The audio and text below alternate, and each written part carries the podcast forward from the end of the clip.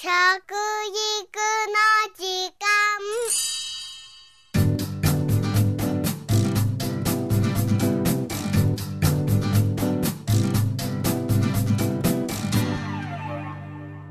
服部幸男です。食育の時間ポッドキャスト。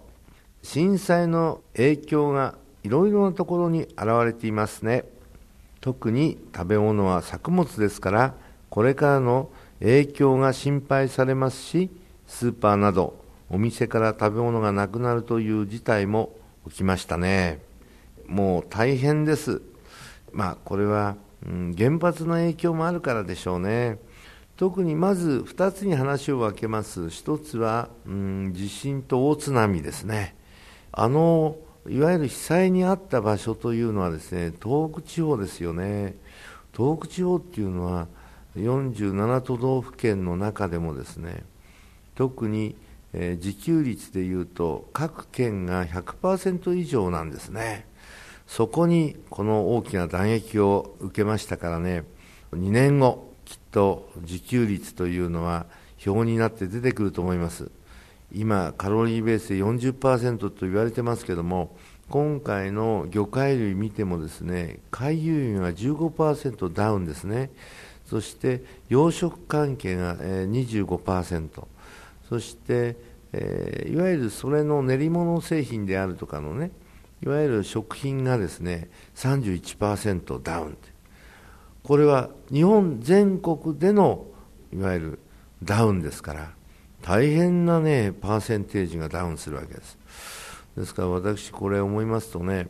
自給率っていうのがね一挙にですね魚だけじゃなくて野菜も穀物も落ちますからね。はっきり言って30%そこそこになってしまうんじゃないかっていうちょっと心配をしております、まあ、そんなこともありましてですねまず一つがその地震津波の被害ともう一つが原発ですね。このことによってね放射能自体がですねじわじわと忍び寄ってきてますね。で小さい子どもたちにはなるべくですねえー、そういったものを近づけない方がいいよと。放射線の中でもですね、えー、用土とそれとですねもう一つはセシウムっていうのがあるんですね。この両方ともの基準がですね、えー、やはり日本は厳しくはしてあるということにはなってるんですけども世界のレベルでいうとですねもうこれが漏れただけでも危ないというね飲んでいいとかこっちは飲んじゃいけないとかいろんなこと言われてますけどね基本的にはねえ今飲んでも何も出ないんですよ。要は5年後以降が問題なんです。特に若い人はですねその細胞のね活性化が早いもんですからこのままでいくと取り込まれてしまってですね、えー、細胞がやられるということがあります。ですから今かなり低いねあの数値が並んでいるんですけどもこれは実は体の中に残るんですね。低くても残って害を与えるというんで実はチェルノブイリを研究して現地に行っていた学者の人たちがやっとですね、えー、このところ唇を開いてくれて危ないよと。今何でもないというより自然界にあるものでなくてねここに出てきたものに関してはこれはまあある意味で作られたもんですから、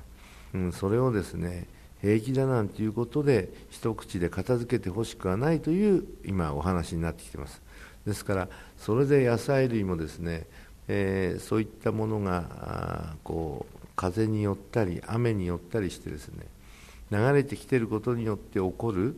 やっぱりこれ風評だけじゃないものもあるというところも含めてですね我々は今考えておかなきゃいけないかなというふうに思っております。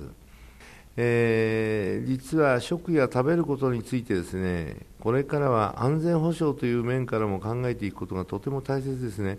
まあ、僕もずっと安全保障、安全保障と言ってきました。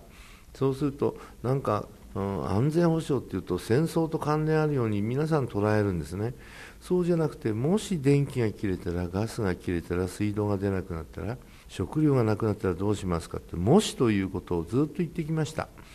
ところが本当にその模試がですね模試でなくなったんですね、本当にこういうことが起こってきているわけですよね。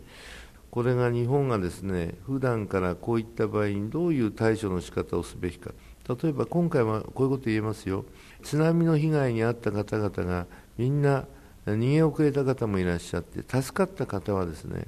その丘の上とかそういうところにある体育館とかそういう場所をですね取り決めてたんですね。ところがそこにですね食料とか医薬品が一切なかったんです。僕はねもしこういった事件が今後起こるというか事故が起こるまたは津波が来るということを予想していたならばですね、えー、いつもデッドストックじゃないんです。いつも置いといてそれで時期が来たらまたそれを入れ替えるというようなことをしてですね置いとけばもうこれで食料がなくなってって大騒ぎを皆さんしましたね。こういったことも実は防げてたんですね。そういったことを前々からですねいざという時のためにということで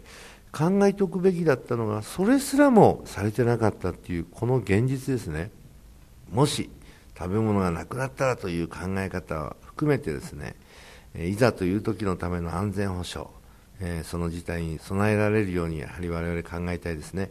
本当に今回ですね大きなダメージを受けましたので地産地消どこじゃありませんね、自分の国で物を作ることができない部分が相当増えてきて、そうなってきたときに、今でも外国はですね、これから人口増えるからもう日本には売らないよという国が増えてきてますし、あと、日本が外国で買い付けに行ったときにですね、前はもう日本がすべて買い付けることができたものがですね、このところ他の国がやはり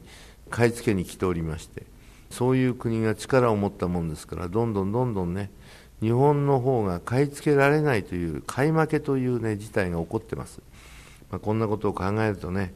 本当に、今これからどんなものを我々食べていくかっていう備えもですね考えておかなきゃいけないですね。